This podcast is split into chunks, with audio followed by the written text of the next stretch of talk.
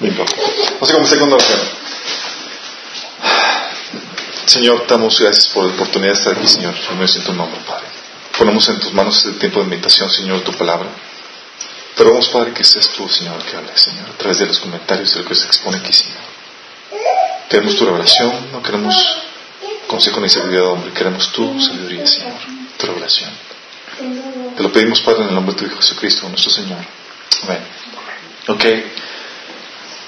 El sábado pasado estuvimos viendo acerca del tema de la planeación y cómo Dios nos ordena, nos exhorta y nos guía a tener una vida ordenada y eso implica llevar a cabo un proceso de planeación y más cuando estamos comenzando el año.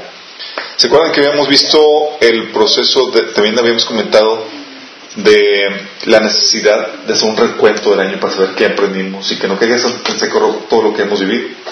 Porque a veces pasamos, vamos por la vida y no hacemos una, no tenemos esos tiempos de reflexión para ver, oye, ¿qué tengo que cambiar? ¿Cómo estoy? ¿Cómo me fue este año? ¿Cómo les fue el año pasado, chicos? ¿Qué se sobrevivimos? Estoy se acabó. sí, eh, sí, estuvo muy intenso, muy intenso, lleno de aventuras, emociones. Ok, y este año, ¿cómo pinta? Ya empezaron a hacer sus trabajos de planeación. Estuvimos viendo el tema, te recomiendo que lo. ¿Ya lo publiqué? No, ¿verdad? Sí. Ah, está el video, pues son las tres horas que pusimos el todo.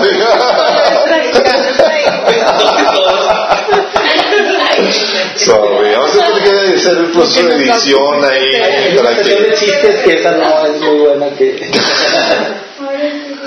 ok, por favor, los que no han hecho, hagan del trabajo de planeación, es algo importante. Vimos el taller, de hecho, creo que um, esta semana subo el, el, video, si no es que ya lo subí. No, no lo subí, esta semana lo subo. Para que vean la versión corta y de alta definición, por favor. Pero que puedan poder, eh, poner en práctica lo que la Biblia enseña acerca del proceso de planeación, cosas que debes considerar y cosas que debes de tomar como advertencia para esto. Pero dentro de este año que estamos comenzando, me gustaría que también tuviéramos estuviéramos apercibidos, ¿lo dije bien? Sí, correcto. Gracias. la palabra la dijiste bien, no aplica, pero la ¿Cómo colega?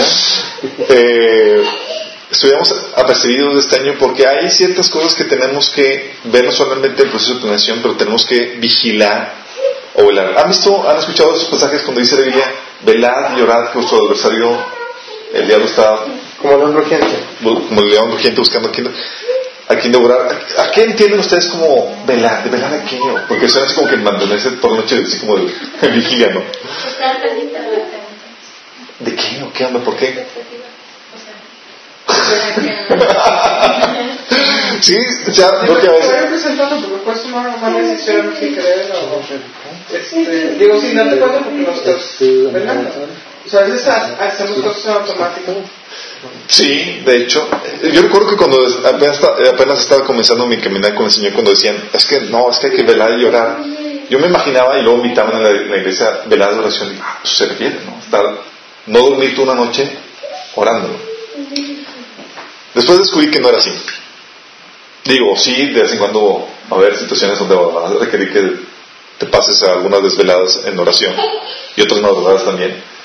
Eh, pero el concepto de velar se refiere más al concepto de eh, ser, estar alerta, estar vigilantes en contra de las artimañas del enemigo. Sí.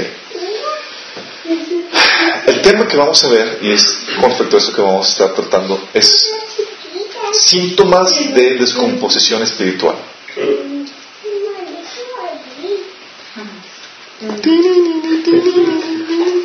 Van a ser sesiones. O sea, también atendemos terapias personales. Hashtag sanidad interior. Ok. Síntomas de descomposición espiritual.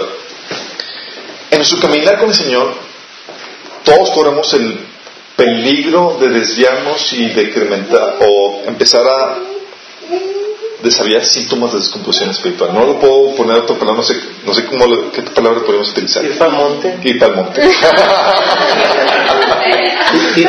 Enfriamiento. enfriamiento espiritual. Pero ese proceso de decadencia, de descomposición espiritual, siempre empieza a mostrar síntomas, pequeños síntomas que empiezas a, a ver. Y muchas veces cuando no estás apercibido de esos síntomas, cuando te das cuenta ya estás en arriba, ¿sí? Tu nivel espiritual y tu crecimiento con el Señor de repente ya estás en, otro, en otra dimensión. Y todo proceso de descomposición empieza a desarrollar ciertas muestras, ciertos síntomas que podemos distinguir. De hecho, a alguien le ha pasado que ha comido alguna algún bocado, alguna platillo y de repente te das cuenta que estaba echado a perder. Que cereal con leche podrida nunca les ha tocado.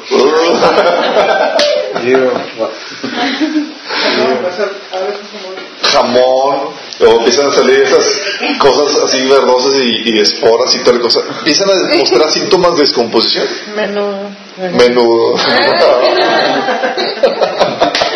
Si los síntomas salieron después. Sería como Ahí son síntomas de descomposición de que, son muy sutiles. Que solamente se deben de ver en el baño. Eh,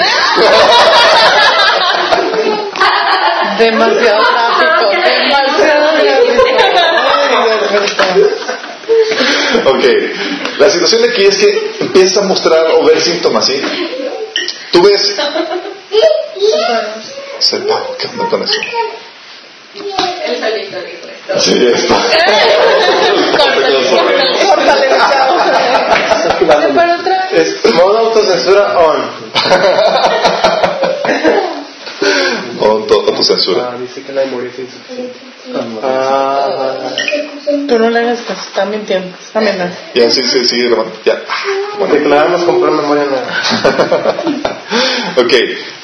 La situación aquí es, así como los alimentos empiezas a ver señales de descomposición, tú también puedes ver o estar prevenido en tu vida de síntomas de descomposición.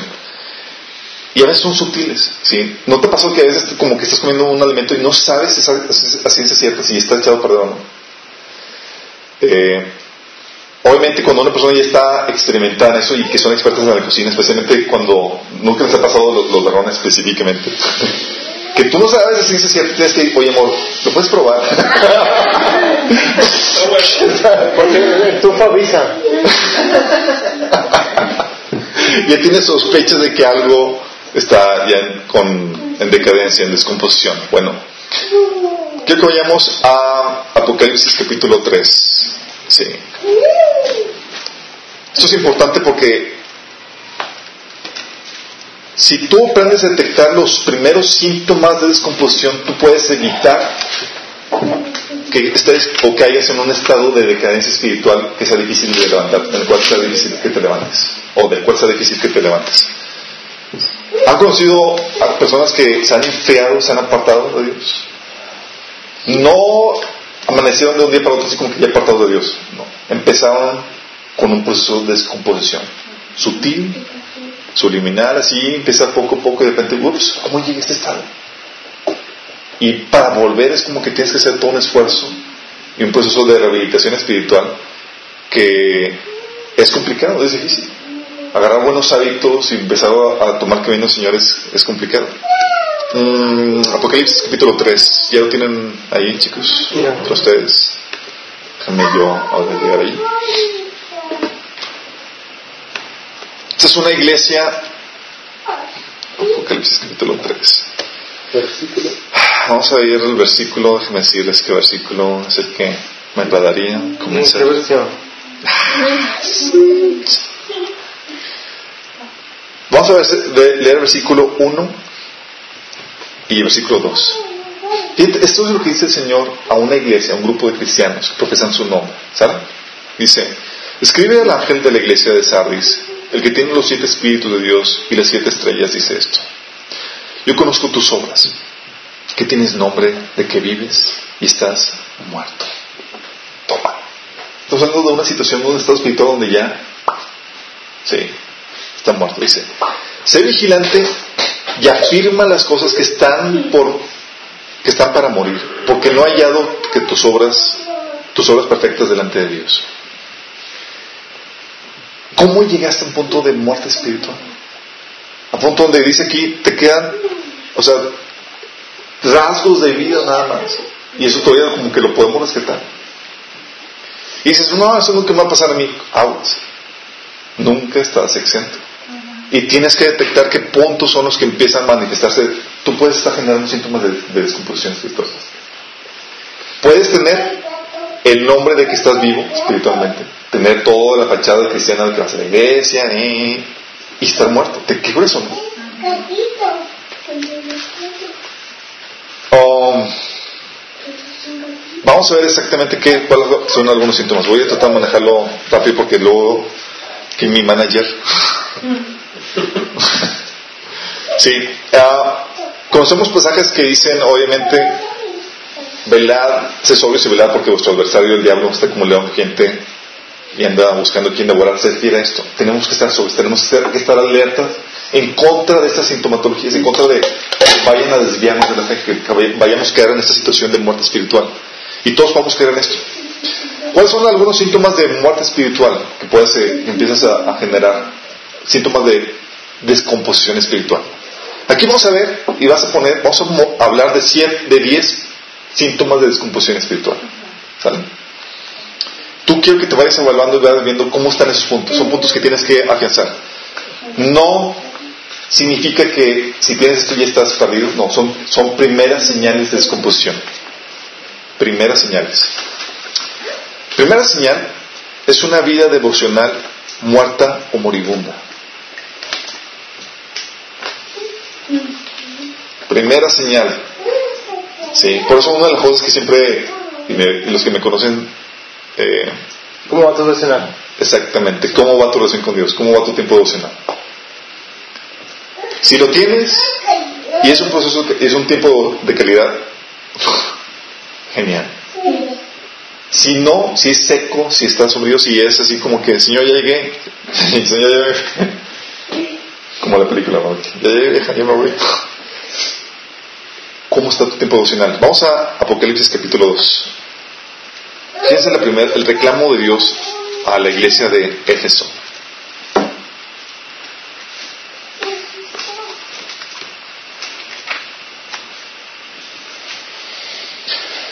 yo conozco tus obras y tu arduo trabajo y paciencia. Estamos hablando de un cristiano trabajador que hace las cosas para, el Señor, trabajando en el propósito, en el propósito de Dios.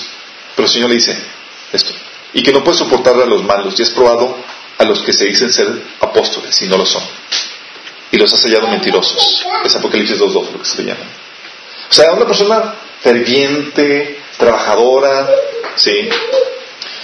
Eh, y lo dice, y has sufrido y has tenido paciencia y has trabajado arduamente por amor de mi nombre y no has desmayado. Luego dice esto, pero tengo contra ti que has dejado tu primer amor. Sópalas. Tengo contra ti que has dejado tu primer amor. Tus tiempos de intimidad con Señor simplemente han decaído. Sí. Aquí les he comentado a, muchos de ustedes, les he dicho, lo primero que Satanás va a hacer para destruirte, ¿va a ser qué? Atacar tu tiempo devocional. Atacar tu tiempo devocional, tu relación con Él. ¿Se acuerdan lo que dice Jesús? Separados de mí, nada podéis hacer. ¿Sabes? Satanás te guarda respeto cuando te ve acompañado. Sí. Cuando estás solo, te hace trizas. Pero ve que estás con te juntas con el, con el gran yo soy, este tipo me cuadro, sí. Pero aquí está hablando de eso. Imagínate una iglesia donde el Señor te dice, ¿sabes qué? Oye, estás mostrando obras, fervor, celo por la doctrina, pero tu tiempo devocional, tu tiempo con el Señor está decayendo. Aguas, primer síntoma de decadencia espiritual. No estamos hablando de de ya completar y llegar al escenario donde estás muerto espiritualmente. Es primer síntoma, ya apareció la primera mancha verdosa ahí en, tu vida. Y es un síntoma donde, eh, cuidado, ¿sí? ¿Cómo hueles? ¿Estás, ¿Me estás descomponiendo? Sí. Tu vida emocional. Jeremías 23, 22. ¿Sabes? Cuando estamos Hoy estás acostumbrado, habituado a tener un tiempo devocional, un tiempo de, con el Señor. tú te das cuenta incluso de cómo empiezas a resentirlo cuando no lo tienes. ¿No se ha pasado a los que ya han, caminado o han tenido algo de experiencia con esto que dejan de tenerlo o empiezan a bajar el nivel de calidad y empiezan a sentirse más carnales, con pensamientos ya desordenados, más tentados? Si es que me está pasando más desesperado, dice, necesito hasta desorientados. ¿Se acuerdan del el reclamo de Dios a, sus siervos, profetas, a los que se supone que deberían estar guiando a su pueblo? El versículo 22, algo que habíamos leído la vez pasada. Sí, dice, pero si ellos hubieran estado en mi secreto, habrían hecho oír mis palabras a mi pueblo y habrían hecho volver de su mal camino y la maldad de sus obras. ¿En qué versión habían eh, leído la vez pasada? En la versión, nueva traducción viviente, ¿verdad? Sí. ¿Quién la tiene? Yo. Si hubieran estado en mi presencia y me hubieran escuchado, habrían hablado mis palabras y habrían hecho que mi pueblo se apartara de sus malos caminos y sus malas acciones. ¿Sabes qué te está diciendo? Te está diciendo que necesitas estar en la presencia de Dios primero para encontrar y dar dirección en tu vida y a los demás. Una cosa que tienes que velar en este año, ¿sí? Primer síntoma de descomposición espiritual, tu tiempo devocional. No puedes correr el riesgo a estar o vivir una vida desordenada en tu tiempo de intimidad con Dios. Tienes que apartar. No puedes dejar que nadie te lo robe. Nadie. Y créeme que va a haber situaciones que Satanás va a querer quitártelo. Tú puedes nombrar lo que sea estrés, activismo, eh, me quedo dormido, eh, qué flojera, etcétera. Tú tienes que mantener una lucha constante para mantener y levantar ese altar que es de intimidad con Dios. Si no lo tienes, ya sabes que empezó el proceso de descomposición. Oye, lo tengo eh, cada semana. O solamente sabes que mi tiempo con Dios es el tiempo que tenemos aquí como iglesia nada más. Ah, te me estás descomponiendo. ¿Sí? Empezó un proceso de descomposición espiritual en tu vida. Segundo punto en el proceso de descomposición espiritual. Eso tú puedes medir qué tan, qué, tan descompuesto espiritualmente están, estás o están colegas, amistades tuyas. El otro punto es el dejar de congregarte es un síntoma de descomposición espiritual. Y el congregarse no me refiero a ir a la iglesia, chicos. De cuerpo presente. De cuerpo presente. Porque muchos vamos a la iglesia y es como ir a la misa, eh, es ir, llegué, me voy, no hubo integración, no me conocieron, no, me no fui conocido, no hubo ese coinonía que la Biblia cuando dice la Biblia, vamos a Hebreos 10:25, si alguien lo puede leer.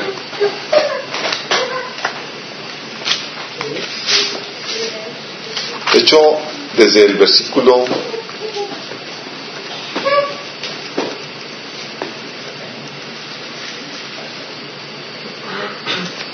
¿Desde qué versículo? ¿Quién lo tiene? Ah, eh, desde el versículo 23, del, 23 al 25. ¿Quién puede leer? Dice, mantengámonos firmes sin fluctuar la profesión de, la profesión de nuestra esperanza, porque fiel es el que los prometió. Ese no es. ¿No? Sí, sí, es. Perdón, tengo otra versión. Su seguridad es la que. Sí, por ahí. no, equivocado. Eh, y consideremos unos otros para estimularnos al amor y las buenas obras, no dejando de congregarnos como algunos tienen por costumbre, sino exhortándonos y tanto más cuando veáis que aquel día se acerca. Fíjate, la dinámica aquí. La dinámica es congregándote, pero no es el congregar de voy y salgo, nadie me conoció, nadie, nadie no fui conocido. Es un congregarse donde eres iglesia, es diferente a ir a la iglesia. Y eso implica una integración en donde permite que pueda ser exhortada, como dice aquí. donde permite que podamos estimularnos al, al- al amor y la buena obras. Sí. Si no hay ese proceso, no realmente estás, no estás siendo iglesia, no, no te estás realmente congregando. Si voy, fui, ah, qué padre estuvo, y fue más que nada un show porque eh, consumiste en plan de consumidor, pero no hubo ese proceso donde, oye, eres conocido, eres abrazado por la congregación, te conocemos, podemos exhortarte, podemos animarte. Si hay eso, sabes que estamos bien. Si no, aguas. Punto de descomposición. Am, a veces es difícil o la gente es- se desincentiva el, congre- desincentiva congregarse porque implica una rendición de cuentas, implica que me van a conocer. Y tengo cosas que, que no quiero cambiar. Sí. Es parte y es saludable que suceda eso. Sí. ¿Han escuchado el término de cobertura espiritual? Bueno, ese sería el término correcto. Esa es la implicación correcta. Soy conocido, me conocen, saben de mí, de mis andanzas. Puedo ser reprendido por cualquiera de mis hermanos. Puedo ser exhortado, puedo ser animado de las buenas obras. Si no, sabes que recuerdo a algunos eh, hermanos en Cristo que llegaron al punto donde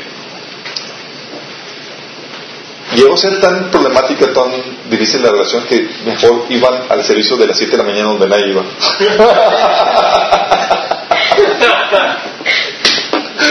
Para evitar así como que llegué, voy, no conozco, nada más así como que voy a adorar a Dios y es, pues entonces, ¿cuál es el chiste, chavo? O sea, no se trata de eso. Sí. Vayan conmigo a Jeremías, digo a Proverbios 27, 17. Es que también hay tiempos. Hay tiempos, ¿verdad? Proverbios. ¿Cómo que tiempos? La vida tiene que Uno anda así como que no soporta a nadie. ¿o? Es que tiene que ver mucho la personalidad de la persona y hay personas que no les gusta socializar y que Claro. eh, Rebeca, bienvenida. les gusta pasar desapercibidas. Es. No por eso están mal. Mira, el, el- el punto que acaba de decir, el punto,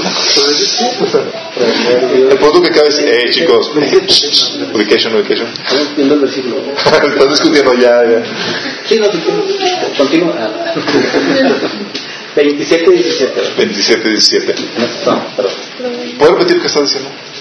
O sea que, que esas situaciones yo creo que dependen mucho también de la personalidad de cada quien, porque hay gente que no les gusta socializar y que eh, simplemente pues se sienten como intimidadas por la mucha gente, nomás quieren ir buscar a Dios y, y regresarse.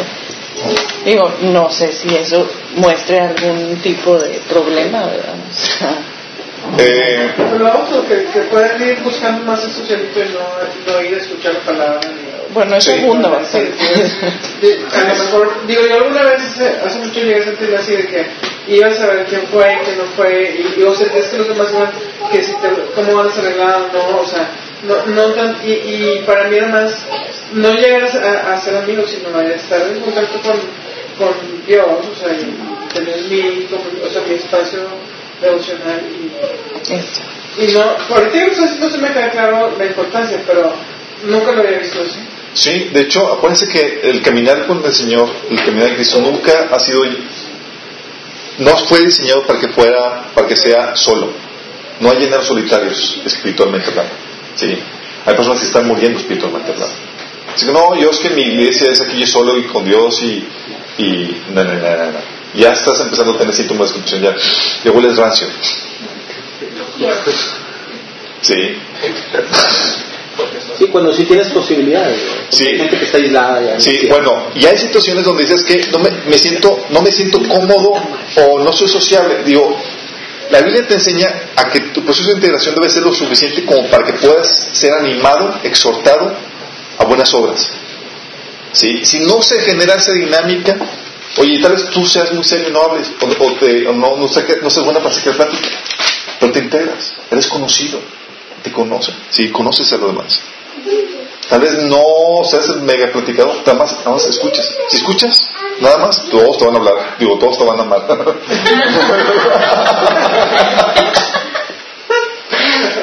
A ver, la gente necesita Necesitamos alguien que escuche. Por favor, necesitamos más gente de esa. Pero debe haber suficiente interés. Oye, y hay una dinámica donde dices que me cuesta trabajo relacionarme con gente. Bueno, cuidado.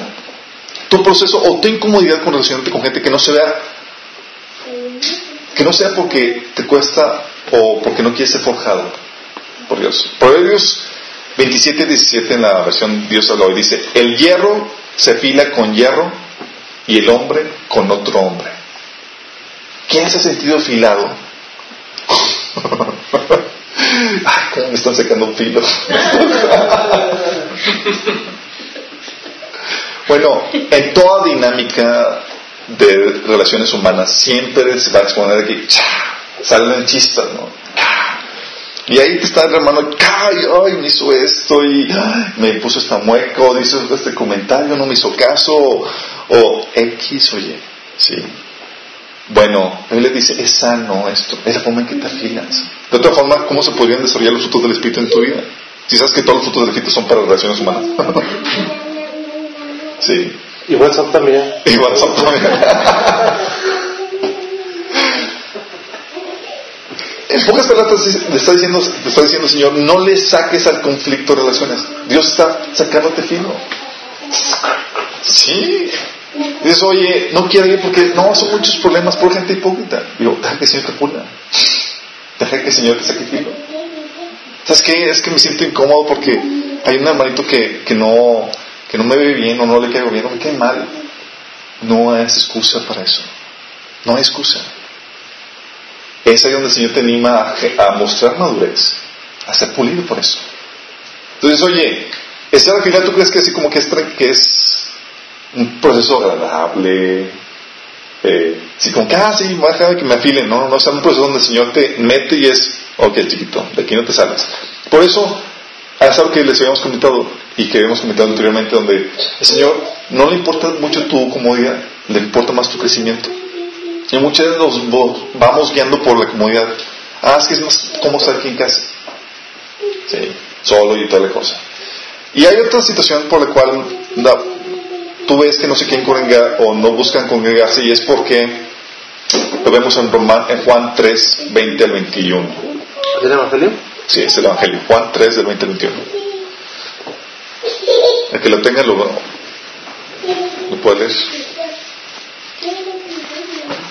Pues, correcto. Dice, porque todo aquel que hace lo malo aborrece la luz y no viene a la luz para que sus obras no sean reprendidas. Mas el que practica la verdad viene a la luz para que sea manifiesto que sus obras son hechas en Dios. ¿Qué hora eso no? Tú ves que se empieza que hay procesos de descomposición, digo, una, una sintomatología, tú dices, oye, no se está congregando, no te, no te estás integrando al cuerpo de Cristo. Y puede ser simplemente porque estás caminando en la oscuridad, no quieres exponerte a que te reprendan, que te llamen la atención, a que vean en qué estás andando. Aguas, sí. El dejar de congregarse, o el ir nada más y salir sin que haya un proceso de integración, es un síntoma de descomposición espiritual. Si tú quieres realmente tener esa cobertura espiritual de la que muchos hablan, es tienes que ser conocido, te tienen que conocer, tienes que exponerte a que, oye, el venir implica que, implica que me voy a exponer a que, a que me reprendan, a que me animen, a que me exhorten, a que me llamen la atención, pero es parte de, es como velamos unos por otros y vemos, nos vigilamos las espaldas. Sí. Si no, entonces, ¿cómo estaríamos? Si les ha pasado que tenemos a veces que llegan personas y les dicen puntos ciegos. ¿No te das cuenta de cosas que están mal en tu vida y llega una persona y dices, es cierto. Sí. La Biblia dice que cuando reprendes al sabio, él te lo va a agradecer. La idea es que seamos sabios en ese sentido. El otro punto de descomposición, chicos, es la falta de perdón. La tercera, ¿verdad? Con Tercera.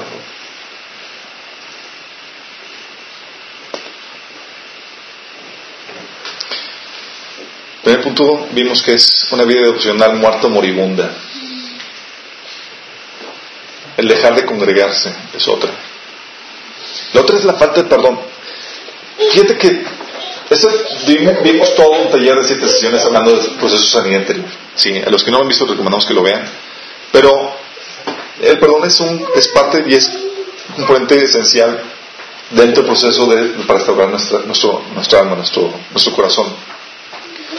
Fíjate lo que dice en Hebreos 12:15. Se lo leo. Mira bien, no sé que alguno deje alcanzar la gracia de Dios, que brotando alguna raíz de amargura os estorbe, y por ella muchos sean, sean contaminados. Órale.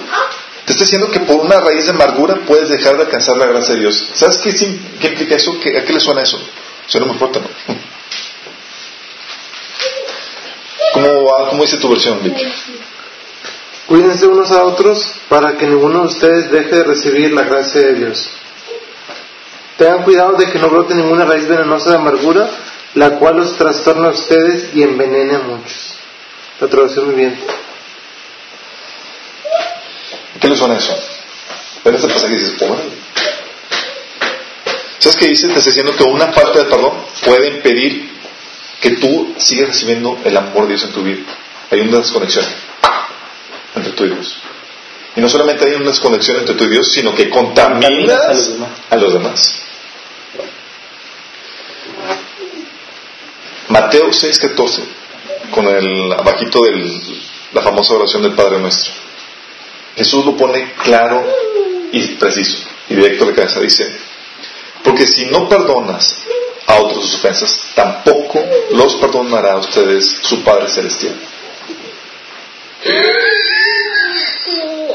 Qué heavy, ¿no? ¿Y tú crees que Jesús está aquí jugando con esto? Así como que, ah, pues digo, nada más no le he perdonado por una pequeña ofensa, o mañana o pasado mañana le perdono. O déjame que. Te estoy diciendo que si no perdonas, simplemente tu relación con Dios se ve fracturada.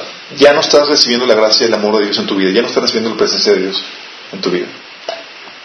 Es un síntoma de descomposición.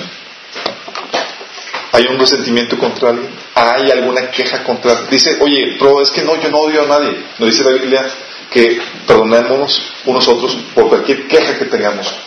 ¿Tienes alguna queja contra alguien? Ya te indica que tienes que perdonar. Sí. Y Jesús te lo pone claro. Si no perdonas, tu relación con Dios se ve fracturada. Es un síntoma de descomposición. Tú puedes ir a la iglesia, alabar, adorar, leer la Biblia y toda la cosa. Tú tienes ese detallito, mira, tus oraciones llegan al techo. No te has puesto cuentas con Dios. Tienes que restaurar eso. ¿Sí? Falta de perdón. Tercer síntoma. Cuarto síntoma. Forma de hablar.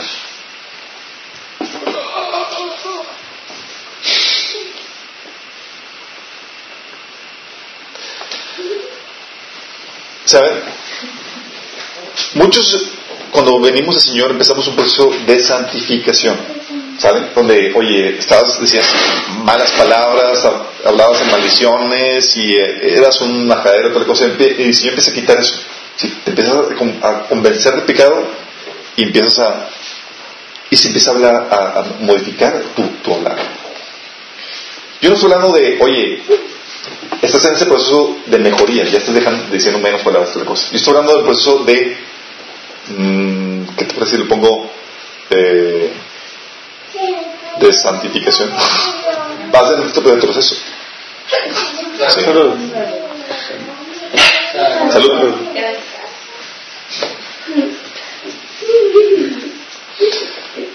O sea, unos están en el proceso de dejar las malas palabras y otros están en el proceso de reaprenderlas. Pero se sigue pensando, ¿no? No, Víctor.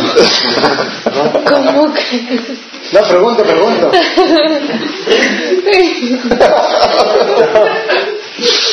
Deténla, O sea, no, lo- no lo dices, pero nomás lo ves así como que. Con la mirada ya dijiste toda. Como la mamá de Kiko en el Chavo del Ocho a defenderlo. La próxima vez. Ok. La Biblia dice que de la abundancia del corazón habla la boca. Y ya si tu lenguaje empieza a cambiar, hay un proceso de descomposición espiritual. Aguas. Sí. Muchos empezamos así como que el Señor viene fervoroso, tal cosa, y luego empieza como que empezamos a retroceder. Y empezamos a ser más holgados en cuanto a lo que decimos y a lo que, a cómo empezamos a hablar. Fíjate algunas palabras, algunos pasajes. Sí. Vamos a ver ejemplos.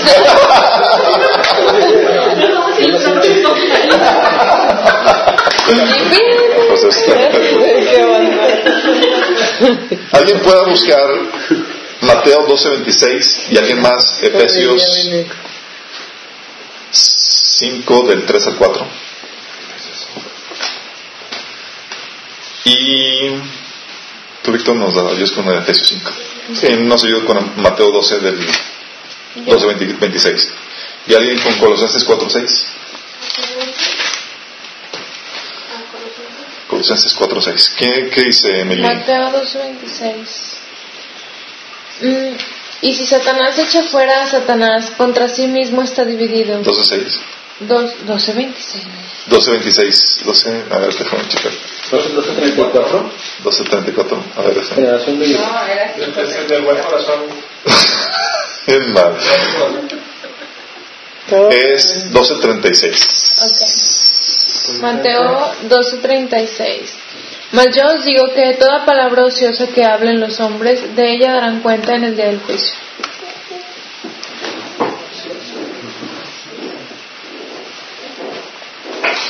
Como dices, calladito te ves más bonito.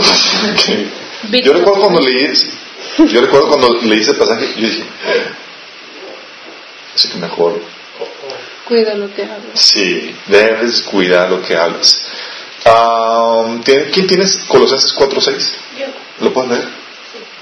que vuestra conversación sea siempre con gracia, sazonada como con sal, para que sepáis cómo debéis responder a cada persona. ¿Qué, qué, qué, qué, qué raro, ¿no? Dice, oye, que tu palabra sea siempre con gracia. O sea, que tenga, esté envuelta en amor y que esté sazonada con sal. O sea, que esté bien lo que hablas. Sí. Cuidado con lo que dices. Cuando no eres, no estás vigilando tu hablar, hay un proceso, eh, estás dejando en tu corazón. Sí. Entonces tú puedes, tú puedes ver, oye, ¿cómo estoy espiritualmente? ¿Cómo está tu habla? Es la forma en que estás viendo cómo está tu, tu vida espiritual, cómo estás espiritualmente hablando.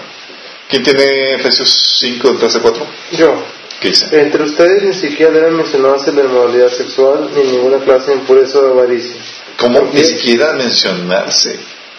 ¿Qué más? Porque eso no es propio del pueblo santo de Dios. Tampoco debe haber palabras indecentes, conversaciones necias ni chistes groseros. Todo lo cual está fuera de lugar. Haya más bien acción de gracias. Porque pueden estar seguros de que nadie que sea varón, es decir, idólatra, ¿sí, no? Vamos a ver, leer hasta, sí, hasta el versículo 4. Qué grueso, ¿no? O sea, cómo la palabra de Dios regula incluso tu, tu, hablar. Y tenemos que ser cuidadosos con eso. Eh, ¿Cómo está tu habla? Sí. Tú puedes darte cuenta de lo que has guardado en tu corazón, cuánta contaminación has absorbido al ver cómo estás hablando. Sí. Está tu palabra siendo sazonada con sal, está llena de gracia. Sí, está envuelta en amor. Otro síntoma, y que tiene que ver con el habla, de descomposición espiritual, es la queja.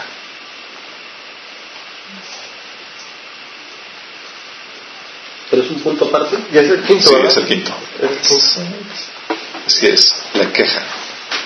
Uno es hablar mal, tener malas palabras, así, tener hablar neciamente, pero otro es hablar la que, hablando eh, con queja.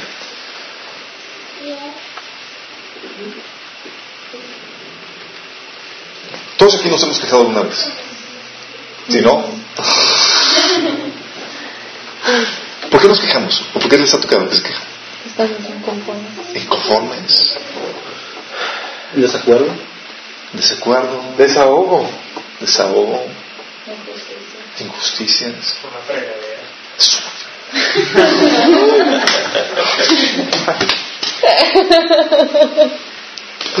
¿Sabes? El proceso de quejar puede ser un proceso normal cuando estás en tu relación con Dios y con Él te terapeas. Eso ya lo, ya lo vimos anteriormente.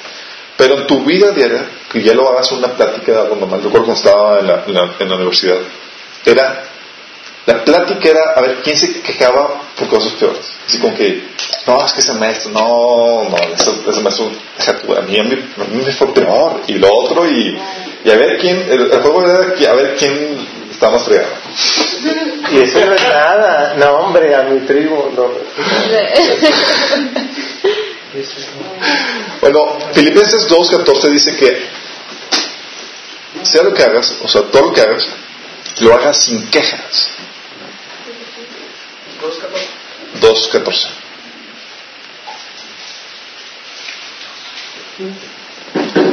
Ah, las quejas son síntomas de frustraciones que tienes en la vida, cosas que no van, que no te has recibido, que no estás recibiendo, cosas que anhelas que no se han cumplido, incomodidades. Pero tienes que entender esto. La queja es un síntoma de que tu perspectiva no es la de Dios, de que no te estás conectando a la fuente, ¿sí? de que no estás viendo las cosas como Dios las ve. Tú ves una persona y que su hablar refleja mucha queja. Tú estás viendo, sabes que es una persona que está desconectada sí, de la fuente. ¿Se acuerdan cómo lo que vimos en el proceso de, de sanidad interior? Que tenías que cambiar tu, mente, tenías que ser consolado. Y el proceso de, en el taller de la renovación de la mente, tienes que cambiar tus pensamientos para ver la perspectiva de Dios. Si no, vas a probar la buena, agradable y perfecta voluntad de Dios. Sino al contrario, la vas a resentir. Perfecto. Dios quiere pasar, llevarte por ese proceso difícil en tu vida. Y tú lo vas a resentir. En vez de verlo bueno, agradable y perfecto. Sí.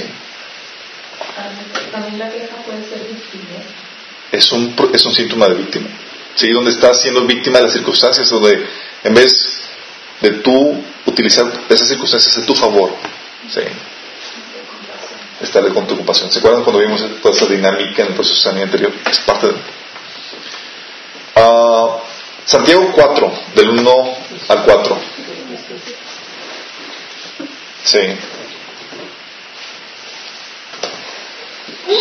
La queja, la queja muchas veces refleja frustraciones por lo que tienes, que no es lo que tú deseas, o por lo que no tienes.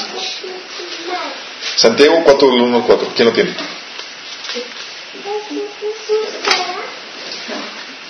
¿De dónde vienen las guerras y los pleitos entre vosotros? ¿No es de, vuestras pasiones las cuales combaten en vuestros miembros? Del 1 al 4. Ah. Codiciáis y no tenéis, matáis y ardéis de envidia y no podéis alcanzar. Combatís y lucháis, pero no tenéis lo que deseáis porque no pedís. Pedís y no recibís porque pedís mal para gastar en vuestros deleites. Oh almas adúlteras, ¿no sabéis que la amistad del mundo es enemistad contra Dios? Cualquiera pues que quiera ser amigo del mundo se constituye enemigo de Dios. Pero eso, te está hablando de una dinámica donde tú estás buscando ya las cosas que el mundo te ofrece y estás viendo una vida egoísta así para tus placeres, para tus cosas. La queja realmente siempre está centrada en un egoísmo, donde lo que me hicieron a mí, lo que me pasó a mí, mi comodidad, y mí, y yo, y para mí. Sí. Estás hablando de un proceso de descomposición. Cuando el Señor te estás bien con el Señor otra cosa, tú ves por lo demás y tú pasas a un segundo plano en el sentido de que estás viviendo para hacer lo que el propósito de Dios para tu vida, para vivir para los demás, para servir a los demás, para Dios. Ah, fíjense lo que dice 1 Tito 6, 8, dice, teniendo sustento y abrigo, estemos contentos con esto. Y Efesios 5, 20 dice, dando siempre gracias a Dios por todo, dando siempre gracias a- por todo al Dios y Padre, en el nombre de nuestro Señor Jesucristo dando siempre gracias por todo al Dios y Padre en el nombre de nuestro Señor Jesucristo. Tú ves queja en tu vocabulario, en queja en los demás. Tú sabes que hay un proceso de descomposición. Sabes que se ha desconectado de la perspectiva de Dios, de la fuente. Aguas con eso. Sí. No puedes darte ese lujo. Y empezó ahí Estás, estás empezando a leer algo rancio. ¿Y sabes qué pasa cuando le queja? Es atrás. Es algo que no lo mencionamos cuando vimos el, el taller de perturbación demoníaca, pero atraes perturbación en tu vida. Sí. Ya estás siendo víctima de todos los pensamientos que el enemigo te está Estás comprando los pensamientos. estás comprando los pensamientos del enemigo. Y ya lo verbalizaste, verbalizarlo significa que ya lo, ya lo hiciste tuyo. Y ya. Mm, sí. Pues en general, por ejemplo, sería de que Dios, ¿por qué no tengo una Land Rover? O de que te quejas porque una señora te cerró en el camino. O sea, es- El proceso, ¿se acuerdan lo que lo que hemos platicado? El proceso de normal es ir con Dios, quejarte con Él, descargarte con Él, pero salir después de hacer un cambio en tu mentalidad, de un arrepentimiento. o sea, es como que el de enojar, eh, airados, pero no... No pequeños, Es- que no, o que no se oculte el sol sobre tu enojo. Exactamente. Nosotros tenemos, ese es el proceso, chicos, que habíamos, habíamos eh, puesto de la dinámica. Tienes que ir con Dios, descargarte con Él y ver su perspectiva. Tiene que haber un proceso de arrepentimiento, un cambio de mentalidad, donde ve las cosas, las cosas desde la perspectiva de Dios. Si no, vas a ya generar un proceso de descomposición. Y se va a manifestar por tu hablar la queja.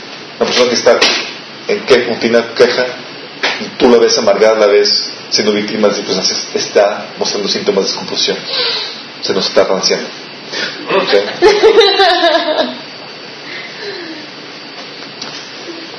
La otra síntoma es cuando te estás desviando de la sana doctrina.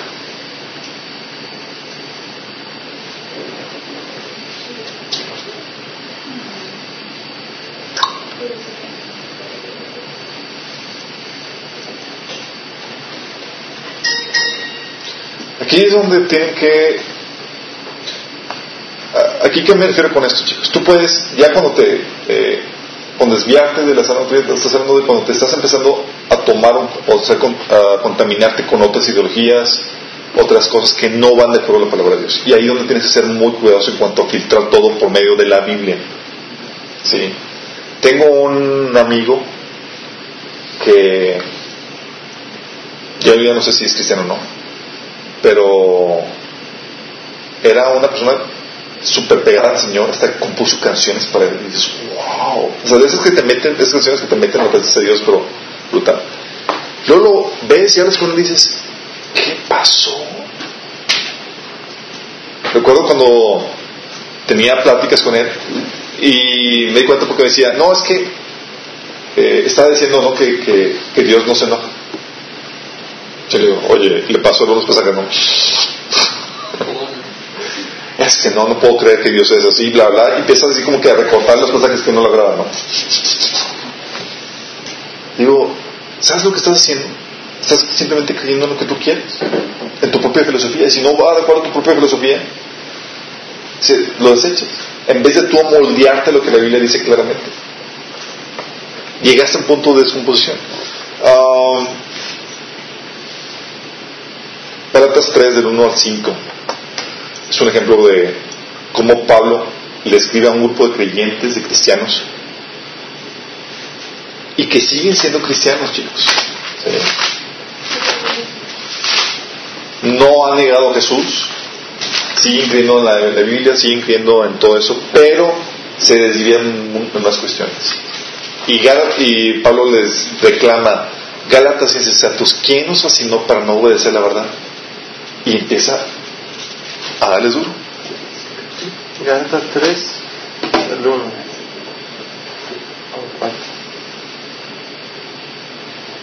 En 1 Timoteo 4.1 habla que en los últimos tiempos, si vamos a 1 Timoteo 4.1,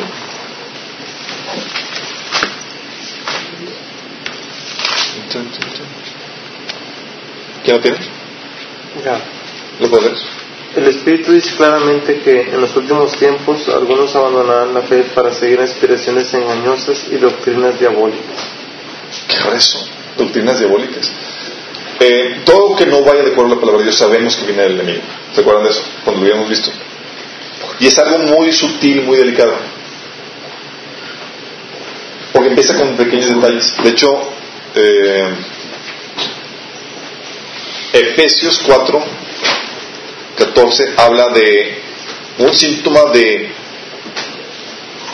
inmadurez espiritual. Si cuando uno está creciendo, señores, que es, llevado por cualquier viento de doctrina. Pero es también un síntoma de descomposición espiritual cuando tú ya conocías y vuelves a desviar.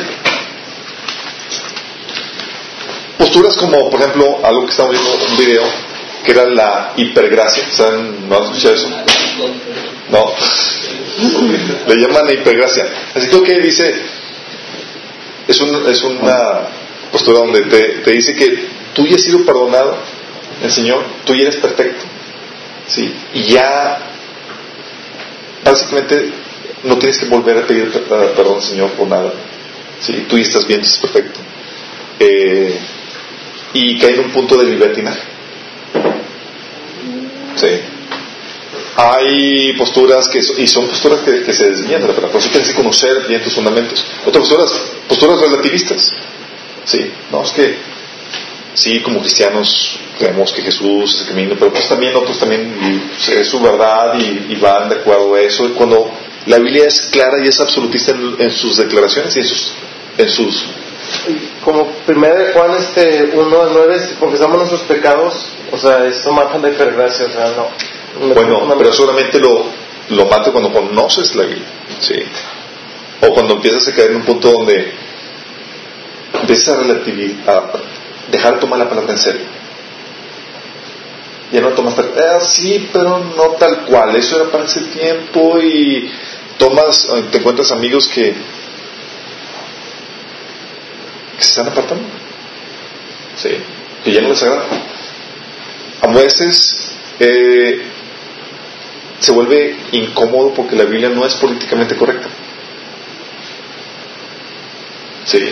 De hecho, dicen que si Jesús volviera a venir así en la forma que vino, lo volverían a crucificar. En sentido de que Jesús comentó y él dijo, el mundo me va a mí porque yo declaro que sus obras son malas.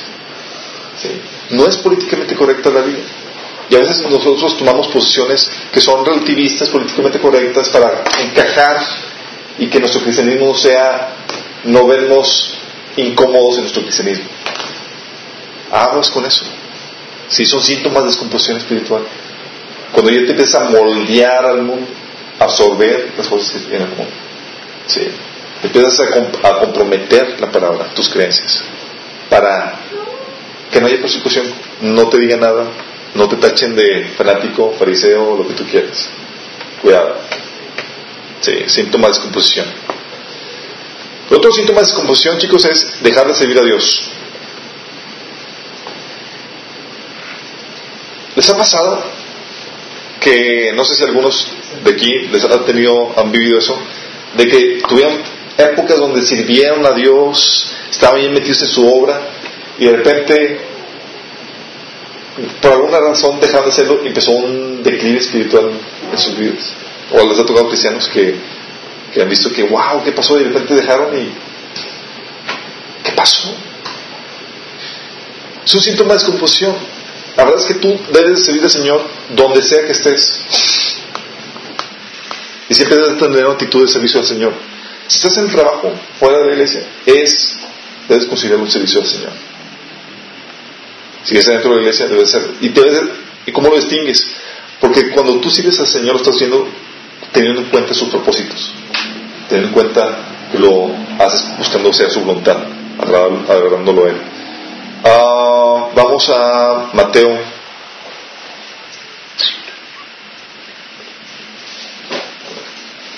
Trece veintidós.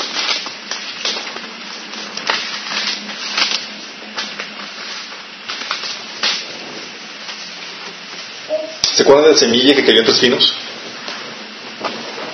¿Sí? La parábola del sembrador. ¿Sí? Bueno, la, parábola, la semilla que cayó entre espinos, ¿qué dice? ¿Quién tiene, el, quién tiene un pasaje? ¿Luz? ¿Nueva traducción? Sí.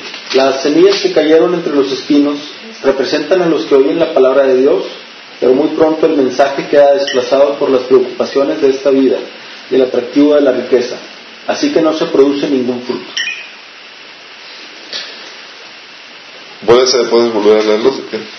Las semillas que cayeron entre los espinos representan a los que oyen la palabra de Dios, pero muy pronto el mensaje queda desplazado por las preocupaciones de esta vida y el atractivo de la riqueza, así que no se produce ningún fruto. Los placeres de esta vida y el atractivo de la riqueza. La, tengo otra versión que dice también, el, el afán de este siglo y el engaño de las riquezas ahogan la palabra y les hace infructuosa. Nosotros, chicos, vivimos en la vivimos en una época eh, en una cultura lo podemos llamar la cultura del entretenimiento sí. buscamos que nos entretengan cine, película aquí, vamos por allá y cómo divertirnos, cómo pasárnoslo bien nuestra cultura es tan diferente a lo que era en ese tiempo sí. ¿qué hacían antes para divertirse? trabajaban Tenían más hijos.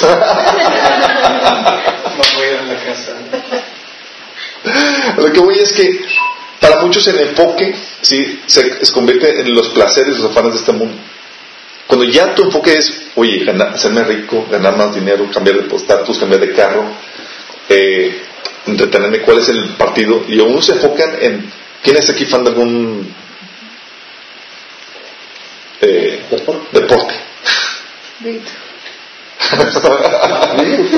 No es que esté mal ser fan. El problema es cuando te- el- eh, eso se convierte en un foco que roba la atención a tu servicio al Señor. Recuerdo platicando con un hermano, me decía, el año pasado me decía, Chuy, me la pasé, o sea, me- el, el fútbol americano me robó mi servicio al Señor.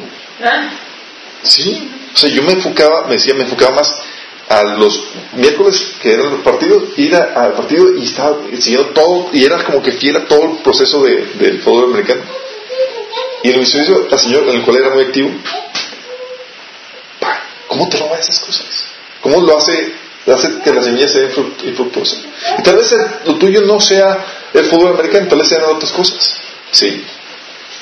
Que no graba el partido. Pues, Pero el, poco, el un punto aquí es el es cómo te vuelves infructuoso. ¿sí? ¿Sabes qué? Satanás le robó, le quitó la sal a tu vida. Ya no estás dando fruto. Es un síntoma de descomposición. Ya no estás sirviendo. Ya está trabajando para ti. Ya cambió tu enfoque. Um, por eso dice la Biblia nos exhorta en Galatas 6.9 y en 2 de Tesalonicenses 3.13 que no nos cansemos de hacer el bien.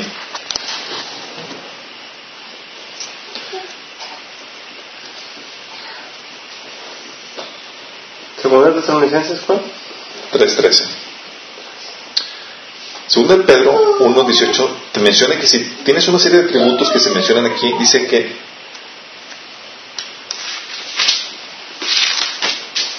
que si tienes todo eso que se menciona en, en 1 Pedro, dice, no estarás ocioso y sin fruto. Primero, segunda, Pedro. Segunda de Pedro 1.18. Es que, bueno, está bien. Sí. No, segunda de Pedro 1.18. y segunda de Tesalonicenses 3.13. ¿Sale? Para que noten. No entendí. Tesalonicenses. Gálatas 6.9, segunda de Tesalonicenses 3.13. Menciona que no nos cansemos de ser, de no, no nos debemos de cansar de ser el bien. La primera es primera, segunda de Pedro 1, 18. 18. ¿Eh? Y ¿Seguro? Segunda, Pedro 1, ¿no? Nosotros vimos esa voz que vino del cielo cuando estábamos en el monte Chale, Santo. no, es que no. No, parece que no. Qué bueno que me dicen. Será primera, ¿no? A ver. A ver, sí, a ver si chequen primero. Como saben ustedes con el seguro que era. ¿Y qué les dije? ¿Primera Pedro? No, sí. Primera Pablo. Bueno, pues eso le dejamos. Segunda de Pedro 1.8. Sí.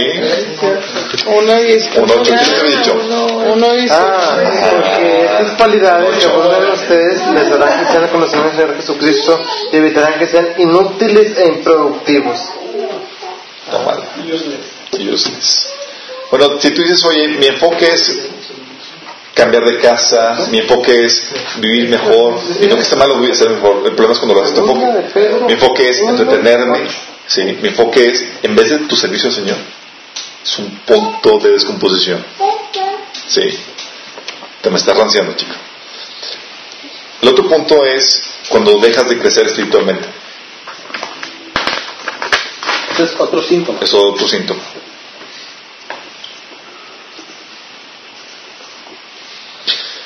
Hay un proceso, chicos, en las que cuando uno llega al Señor, típicamente, es algo que muchos han- hemos vivido, llega y se vuelve muy legalista, muy religioso, cortando cabezas por donde sea.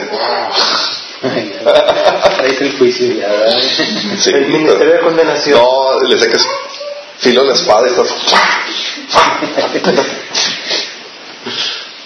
Pero no confundas y luego el Señor te empieza ya a enseñar de su gracia, de compasión, compasivo y misericordioso y tal cosa, ¿no? Pero no confundas ese proceso con un proceso de, de santificación, si de vuelta. No, pues ya sí vamos a aceptar todo y vamos a reírnos a todo y, y no pasa nada, ¿no? Ah,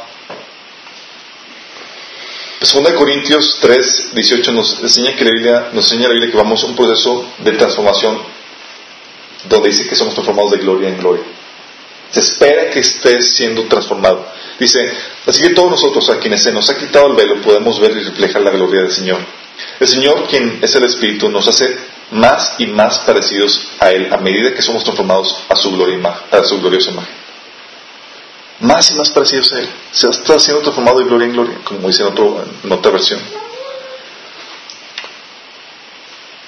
Si ha habido un estancamiento espiritual en tu vida, sabes que hay descomposición. Oye, este año te sientes que has crecido espiritualmente más que el año pasado. Sí. Ha pasado tiempo y dices, oye, realmente mis cinco años, mis tres años de cristiano reflejan que he crecido. Ah, o ves a una persona así como que ya llevas que 10, 15 años de cristiano y, y como que te llevas muy bien con los que están comenzando y rato. Fíjate lo que dice aquí en Hebreos 5.12. Porque debiendo ser ya maestros, después de tanto tiempo, tenéis necesidad que os vuelva a enseñar cuáles son los primeros rudimentos de la palabra de Dios. Y habéis llegado a ser tales que tenéis necesidad de leche y no de alimento sólido. Es decir, ¿no sabes qué? Ya no quisieron se estancaron. Y cuando no estás creciendo, estás en un proceso de decaimiento y de muerte. Sí, no es como que, ah, sí, me, quedo, me llegué a ese nivel y ese nivel quiero llegar. No, el Señor te quiere llevar de gloria en gloria. Y si ya no, ya te atoraste ahí, aguas, estás empezando a decaer. En 2 Corintios 3, del 1 al 4, les reclama Pablo a los corintios. Dice, de manera que yo, hermanos, no pude hablaros como espirituales, sino como carnales, como a niños en Cristo. Os di a beber leche y no vianda porque no erais capaces, ni sois capaces todavía. Porque aún sois carnales. Pues habiendo entre vosotros celos, contiendas, disensiones, no sois carnales y andáis como hombres. Porque diciendo uno, ciertamente soy de Pablo y otro soy de apóstol, no son carnales. ¿Cómo está tu crecimiento espiritual? ¿Y cómo notas el crecimiento espiritual? Tú creces en tu relación con Dios, conoces más a Dios, conoces más de la palabra. Los frutos del Espíritu se empiezan a ver. Sí. Otro síntoma de decaimiento espiritual. El 9. Pierdes el celo por la, por la santidad.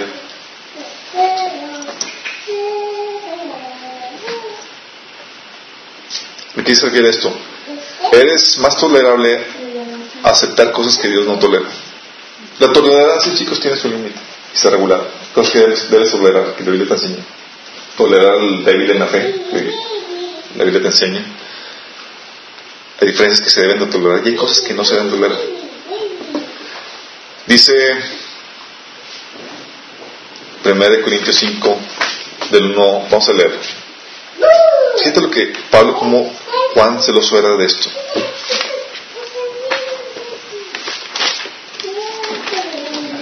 Primera Corintios 5. Versículo. Del 1. Dice, es ya de dominio público que hay entre ustedes un caso de inmoralidad sexual que ni siquiera entre los paganos se tolera. A saber que uno de ustedes tiene por mujer a la esposa de su padre. Qué grueso, ¿no? Y dicen que, como que tenía problemitas esta iglesia. Estaba joven la suegra y se le hizo fácil. Las mejores iglesias. Lo que callamos los corintios. Tema para el próximo libro. dice, dice Pablo, y ya estos se sienten orgullosos. ¿No deberían más bien haber, haber lamentado lo sucedido y expulsado entre ustedes a que hizo tal cosa?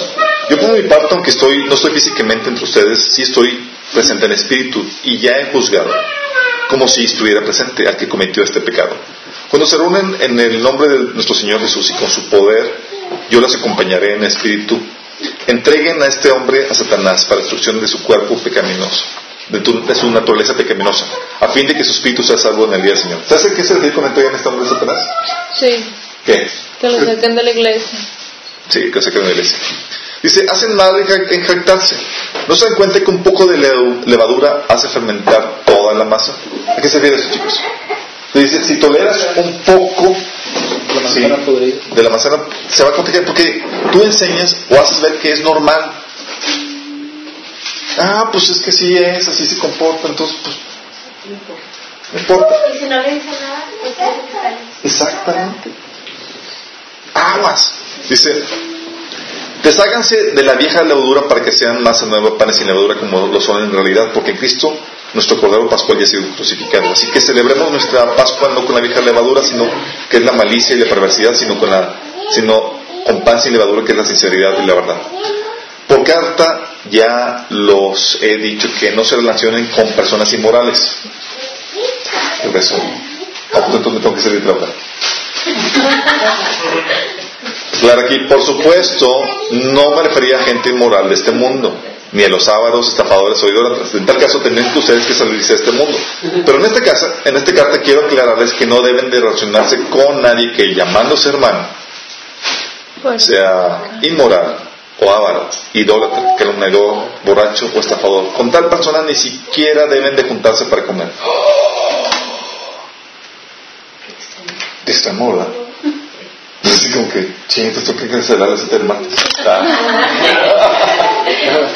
No voy a poder. Nomás que pague la póliza. Pagando ya no te Dice, ¿acaso me toca juzgar a los de afuera? Ah, chao.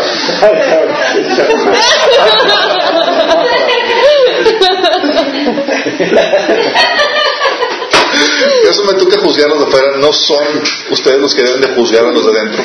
Dios juzgará a los de afuera. Expulsen al malvado entre ustedes. Ok, chicos, estoy hablando de que, hey, ¿cómo está tu, tu estás siendo holgado, estás siendo parco en tu, en tu santidad? ¿Se acuerdan de, de cantar de? ¿Alguien lo ha leído? Ah, En pasaje en 2.15 dice No, hasta que me case. hasta que me case. Sí, es un libro para No te lo brincaste. personas de juicio amplio. Amplio juicio. no, sí, está muy, está muy explícito, pero eh, Dios es una celebración de Dios a, a- a las relaciones sexuales. Sí. Pero ca- cantar de cantares, capítulo 2, versículo 15, habla de, de que hay que cazar las horas pequeñas. Las horas pequeñas son aquellos detalles que tú estás dejando y abriendo paso en tu vida, que no están bien. Primera Tesalonicenses 3.8 dice que la voluntad de Dios es tu santificación.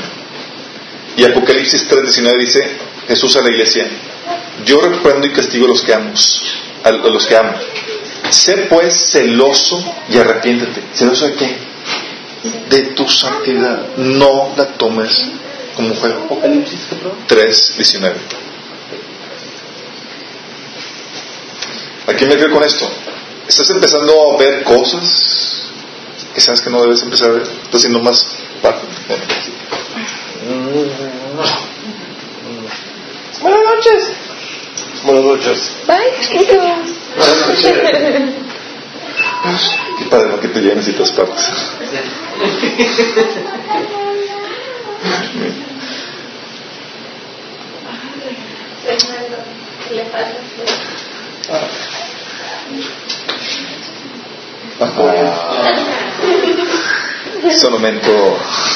por qué.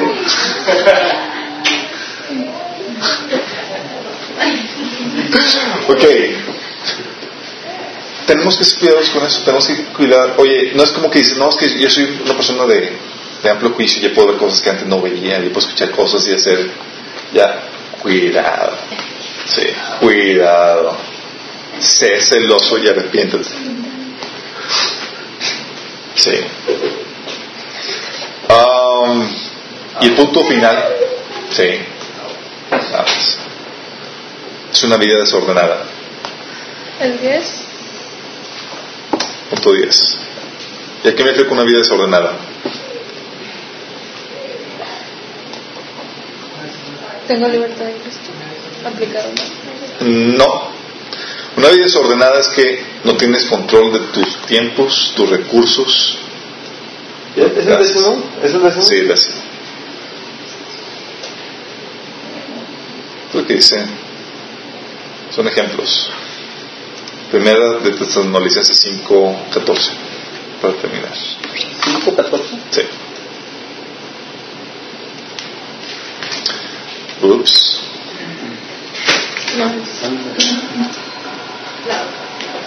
Sí. Hermanos, también les rogamos que amonesten a los que? Ociosos. A los Ociosos. disciplinados, holgazanes, ociosos. Estimulen a los desanimados, ayuden a los débiles y sean pacientes con todos. Estimulen a los ociosos. Sí.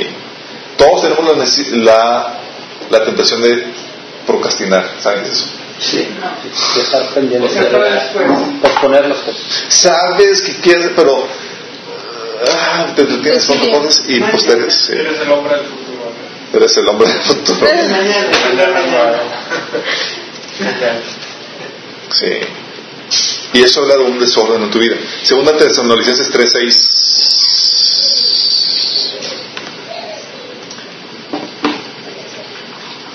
Dice, hermanos, en el nombre del Señor Jesucristo les ordenamos que se aparten de todo hermano que esté viviendo como un vago, no según las enseñanzas recibidas de nosotros. Aquí todos trabajamos. Aquí todos trabajamos. A ver cómo dice la versión. Segunda de Tesalonicenses 3:6. Sí, que Pero os ordenamos, hermanos, en el nombre de nuestro Señor Jesucristo, que os apartéis de todo hermano que ande desordenadamente y no según la enseñanza que recibisteis de nosotros. No, esto no es para el otro. Sí, vamos. Es que desordenadamente habla de, de- de- de más, es más amplio, sí. Eh, Efesios 5, del 15 al 17. Sí, es lo que dice. Está ahí en inglés esto. Sí, del 15 al 17.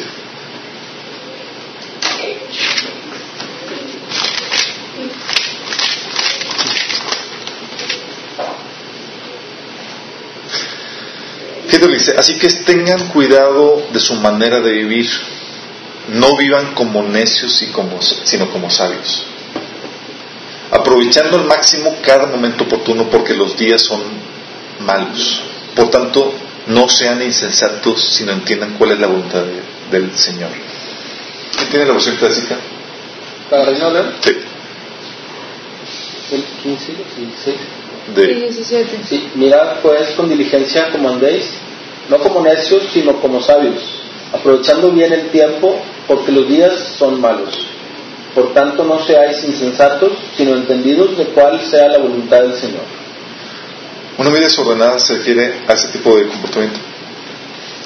Estás ajeno a la voluntad de Dios y estás desperdiciando los recursos que Dios te da, tu tiempo, tu dinero, no sabes en qué se va, no sabes en qué te lo gastas, simplemente estás. Sí. Es un síntoma de que no hay orden, el Señor no está gobernando tu vida. Aguas. Sí. Es algo que hemos visto, tenemos que ser buenos administradores del Señor. Esto nos da una idea, chicos, de los puntos que tenemos que vigilar, sí, en nuestro camino con el Señor. Tenemos que velar que no caigamos en esto, que no demos signos de descomposición espiritual. Porque para cuando te das cuenta, te encuentras como la iglesia, sí, en el cual Jesús le decía, tienes nombre de que vives, pero ya, te me petateaste. Sí. Tienes ahí como que, hay como que todavía se mueve algo, vamos como que todavía rescatar. Pero ¿cómo llegaste a ese punto? Dejaste pasar un montón de cosas. Sí, cuidado. Que este año puedas ver los puntos que tienes que vigilar para que no dar síntomas de descomposición espiritual. Si vigilas esos puntos vas a poder mantenerte firme espiritualmente y siempre ardiendo por el Señor. ¿Sí? ¿Oramos? Padre Celestial, damos gracias, Señor, por la bendita oportunidad, Señor, de conocerte, Padre. Gracias porque tu palabra, Señor, nos exhorta, nos anima a estar pegados a ti, Señor. A estar fervientes contigo, Señor. Señor, no permitas que, que caigamos, Señor, en víctimas del engaño del enemigo, Padre. Que creemos, Señor, que estamos bien en su caminar y estamos ya empezando a dar síntomas de descomposición espiritual, Padre. Señor, muestra los puntos que tenemos que afirmar, que tenemos que fortalecer, Señor. Si hay puntos que necesitan revivir, Señor, que necesitan levantarse, necesitan fortalecerse, te rogamos que tú nos ayudes, Señor. No queremos ser pacos en nuestro caminar contigo. Queremos que nuestro andar contigo, Señor, sea algo serio. Algo tomarte, Señor, con toda, con toda honestidad, Señor. Ayúdanos, Señor, en este proceso, Padre. Esperamos que en este año podamos vigilar esos puntos y no caer, Señor, en algunos estos síntomas. Te lo pedimos en el nombre de Jesucristo, nuestro Señor. Chicos, tenemos un tiempo para la pro. Sí, ya.